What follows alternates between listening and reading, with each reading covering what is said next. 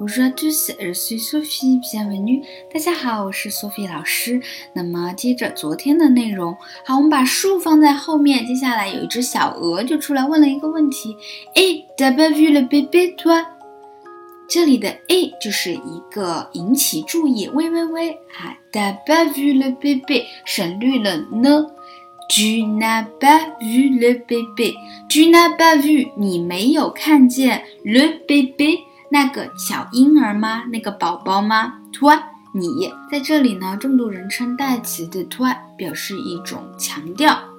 这个句子呢非常的重要，因为据我观察，我们的同学可能有百分之九十五以上听到这个句子，他不知道应该怎么样回答。因为这个句子呢，它在英语当中就叫做反义疑问句，它是用否定了形式来提问的。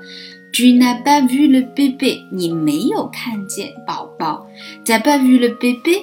你没看见宝宝吗？好，那么今天呢，我们先留一个疑问，就是你如果看见了，应该怎么回答？如果你没有看见，又应该怎么样回答呢？好的，关于法语的更多的知识以及法国文化的一些趣事呢，欢迎大家关注我的个人微信公众号“是可丽饼的猫”。那么我们在公众号里面也会推荐一篇关于反义疑问句的文章。好了，今天就到这里了，明天再见，阿德曼。